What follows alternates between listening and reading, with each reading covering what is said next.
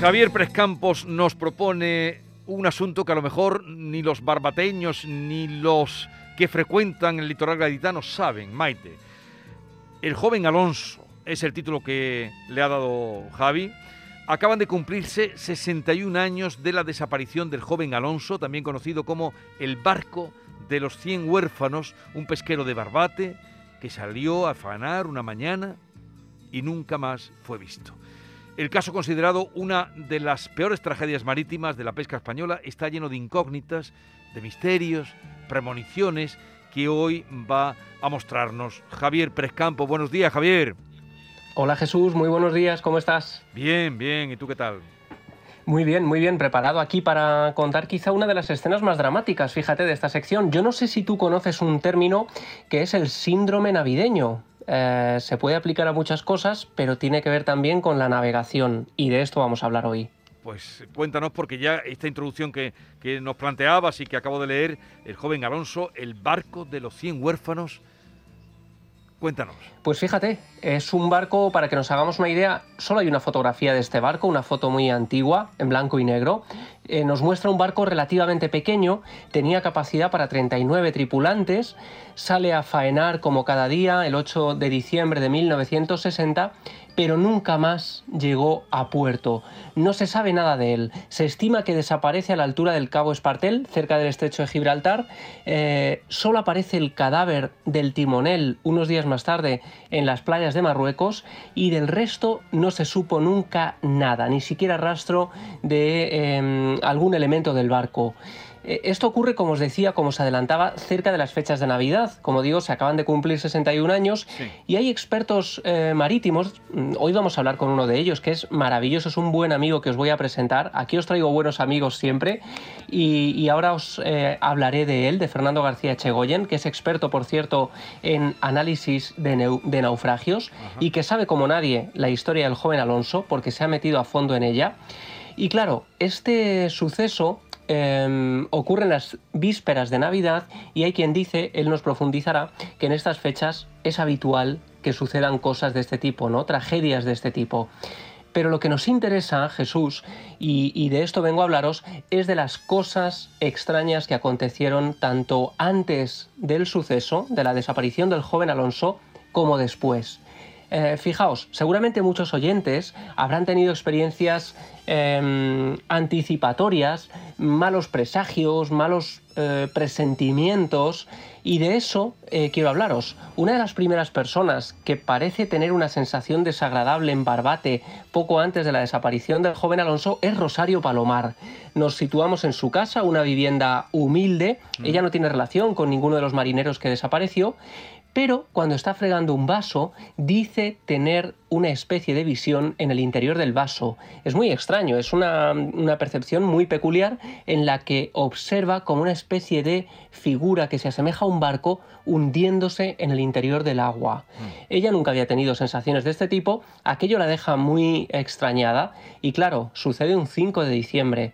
Solo tres días después se produce la desaparición del joven Alonso y es cuando ella atribuye esa visión a lo que sucedió después, como una premonición. Em, el impacto es tal, eh, Jesús, que Rosario entra en una depresión profunda a partir de ese momento y no remonta nunca más. Pero no es la única. En ese ambiente extraño, en los días previos a la gran tragedia, tenemos también a Loli González. Ella es esposa de uno de los marineros, de Francisco López, que desaparecería unos días eh, después. Y fíjate, la misma tarde de la desaparición, Loli está en su casa. Son escenas muy cotidianas. Ella está haciendo la cena cuando su hijo de tres años entra, está aprendiendo a hablar con cierta soltura y simplemente el niño dice, mamá, papá ha caído, papá cayó, agua, agua. Loli se queda extrañada y es precisamente el instante seguramente en el que el joven Alonso sufre el naufragio y se produce la desaparición de estos marineros. Y no es el único, hay uno más que es Ricardo Romero, un marinero de 20 años en ese mm. momento, que tuvo una intuición que resultó vital, porque poco antes de embarcar en el joven Alonso, solo unos minutos antes, empieza a encontrarse muy enfermo, tiene ganas de llorar, tiene una tristeza que nunca había sentido, que le deja abatido y que le deja paralizado en un estado de nervios como nunca antes había sentido. Se queda inmóvil y fíjate, gracias a eso salva su vida, em, no sube al barco y gracias a eso, como digo, em, se convierte en una de las... se, nos ha cortado la comunicación cuando estábamos en el momento, eh, bueno, toda la narración es muy interesante y atractiva este joven marinero, Ricardo Romero, que efectivamente se puso enfermo y, se salvó. ¿Cuántas veces pasan esas cosas, verdad? No cogí el avión y, el avión se estrelló. ¿eh? Pero unido a, lo que nos estaba contando, eh, Javier, ya estamos en conexión y nos has dejado ahí en el momento que el joven, suponemos, eh, Ricardo, se salva se salva por completo, de manera absolutamente mm, milagrosa, no sube al barco por ese estado de malestar y a partir del momento en el que el joven Alonso se echa a la mar, él recupera la fuerza, vuelve a recuperar el ánimo y se salva por completo. Desde luego es el único de los tripulantes que iban a subir al joven Alonso y que salvó su vida por ese estado en el que se encontró. Desde luego sorprendente.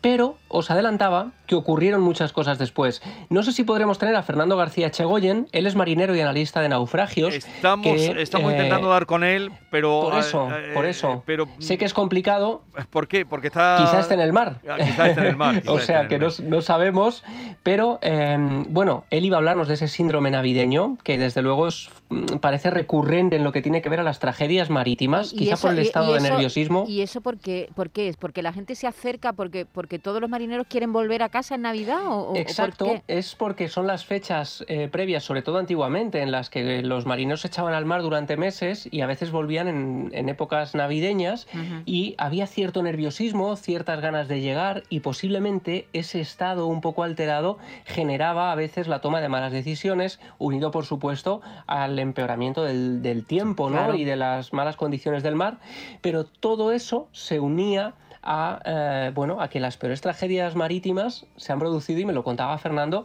en estas vísperas de Navidad. En vísperas de Navidad. Una cosa, ¿y cuántos eh, naufragaron?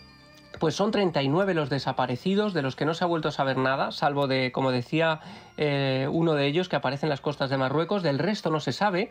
Hay una placa en, Barbate que recuerda la tragedia, pero fijaos, qué curioso, aunque nunca más se supo de sus cuerpos, muchos de ellos empezaron a aparecerse a sus familiares para, despedir, para despedirse o para decirles que estaban bien.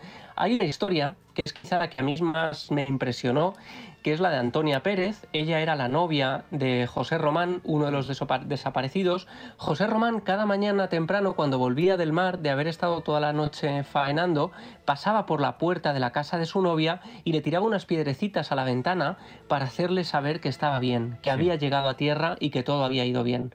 Bueno, ya imaginaréis por lo que estamos contando, que la mañana del 9 de diciembre, cuando se suponía que José tenía que llegar a tierra y nunca más volvió, Antonia se despertó con el sonido de las piedrecitas golpeando contra el cristal de su ventana. Ella se asomó, pero no vio a José, cosa que le extrañó. A los días siguientes, durante casi un mes, Antonia estuvo despertándose con el sonido de las piedras, como si José Román quisiera decirle que estaba bien y que había llegado a tierra. Pero no sería la única. Eh, fijaos, la mujer de Sebastián Díaz, conocida como el Chano, que fue uno de los desaparecidos, ella mm. se llama Carmen Varo. Bueno, pues en plena noche, al día siguiente de la desaparición del barco, se despierta y ve a su marido a los pies de la cama, haciéndole un gesto como de despedida y le dice, estamos lejos, estamos todos juntos y estamos trabajando. Y en ese instante la figura se desvanece a los pies de la cama. Pero es que el Chano se aparece también a Antonia Domínguez, su sobrina, a la que le tenía muchísimo cariño, y la noche en que desaparece también escucha la voz de su tío, que la llama por su nombre de manera recurrente, y cuando se despierta, ella todavía no sabe que el barco ha naufragado, allí no hay nadie, ¿no? Y esa voz de su tío también de manera recurrente aparecería. Y es más, el Chano se aparece también a su hermano, que lo ve en sueños y le dice una frase que los oyentes de esta sección ya estarán acostumbrados a oír. Estoy bien. Es una frase recurrente que los eh, familiares de los difuntos em, escuchan de manera habitual. No sabemos si por un mecanismo de la mente o si se trata de una aparición real que se produce em, en momentos muy próximos a la muerte. Pero fijaos, no sería el último. Eh, Beatriz Malía, la mujer de otro de los desaparecidos, siete meses después del naufragio, estamos hablando ya eh, de, mm, mucho tiempo después, entra en la habitación de su pequeña, de cuatro años, y entonces descubre que la niña está siendo visitada por su marido, que había fallecido o que había desaparecido en el naufragio del joven Alonso, pero allí está él, cuidando a su pequeña de cuatro años, que estaba enferma, por cierto, y es como si él la estuviera cuidando. Cuando enciende la luz, esa figura desaparece y allí están solo la mujer, Beatriz, y su pequeña. Y esa misma Beatriz, última experiencia, pocos días después, escucha un ruido, un ruido que procede de la ventana, y allí, cuando mira esa ventana, por la que está entrando la luz de la luna, ve a un hombre que la mira fijamente. Es su marido. La visión dura apenas unos segundos, pero ese hombre le hace también un gesto de despedida y desaparece. Beatriz fue la última que vio a uno de los marineros desaparecidos del joven Alonso y que contaría después su experiencia como algo que desde luego parece no tener explicación la historia del joven Alonso cuando acaban de cumplirse 61 años de la desaparición, víspera de Navidades. No hemos podido dar con Fernando García Echegoyen, si es marinero puede que eh, hemos insistido, pero es imposible. Pero ¿qué te contó a ti, porque tú has hablado con él, qué pudo ocurrirle a ese barco, a esa embarcación, el joven Alonso? Bueno, pues me decía que es una de las grandes incógnitas de la navegación. Seguramente el oleaje, las tormentas de esos días fueron claves ¿no? y fundamentales. También que en ese momento no, se no había conexión, digamos, como actualmente con los barcos, pero desde luego el hecho de que no apareciera ni rastro del barco es em, lo que le da un carácter todavía más enigmático y sorprende que se desconozca tanto sobre, sobre ello, ¿no? Él nos iba a relatar, y, algún día profundizaremos en esto, en los enigmas previos a la Navidad, pues de casos como las terribles Navidades del 87 con el Doña Paz, un ferry insular filipino que desaparece transportando a, unos 4.400 pasajeros y desaparecen 4.300 personas que iban a disfrutar de la Navidad y se considera el peor accidente naval de la historia. Eh, el joven Alonso es otro de ellos, y hay otro, que es el Castillo de Montjuic, eh, un barco considerado, por cierto, gafe, en el que mucha gente no quería navegar y que desaparece sin rastro en el Atlántico Norte entre el 15 y el 20 de diciembre, eh, cuando llegaba a La Coruña a descargar un cargamento de maíz. Son solo algunos de los ejemplos que él nos iba a traer de cómo estos días son relativamente mm, em, terribles ¿no? en lo referente al mar. Y oye, si hay algún marinero que nos esté escuchando del puerto de Barbate, de Cádiz, que tengan cuidado en estas fechas, que lleguen todos a salvo y desde luego un abrazo inmenso a los familiares tanto del joven Alonso como de los marineros que nos estén escuchando hoy, ¿no? En, esta sección. Por supuesto, que además están pasando ahora una, una mala racha, porque ya sabes el recorte que le han metido en Bruselas, recorte tremendo que conocían además esta semana, un recorte en las capturas de la pesca de arrastre, más de 90, casi un centenar de barcos en Andalucía, de Almería, eh, de Málaga, de Barbate muchos. Así es que vaya nuestro saludo y ya otro día hablaremos porque nos interesa con Fernando García Echegoyen que nos hable de lo que es el síndrome de Navidad o el síndrome navideño y cómo lo afrontan ellos cuando llegan a esta fecha. Yo me imagino que es un oficio tan peligroso, ¿no? Mm, las mujeres, las hijas, las madres de los marineros seguro que tienen muchas premoniciones, ¿no? Cuando tú ves ves que tu hijo, tu, tu hermano, tu marido se va, ¿no? Se va a un trabajo muy peligroso, seguro que esas mujeres se quedan en casa teniendo como miedo, bueno, teniendo miedo, ¿no, Javier? Sí, sí, sí, sí, fíjate, has, apuntado muy bien, porque es un oficio muy vinculado con lo mágico, ¿no? Con lo bohemio también, eh, con la sensación de libertad, pero también con la peligrosidad, ¿no? Y, con cierta heroicidad de echarse al mar cada día, y esas mujeres que se quedan en tierra y que en muchas ocasiones han tenido este tipo de experiencias eh, vinculadas con las premoniciones, ¿no? El mundo de la navegación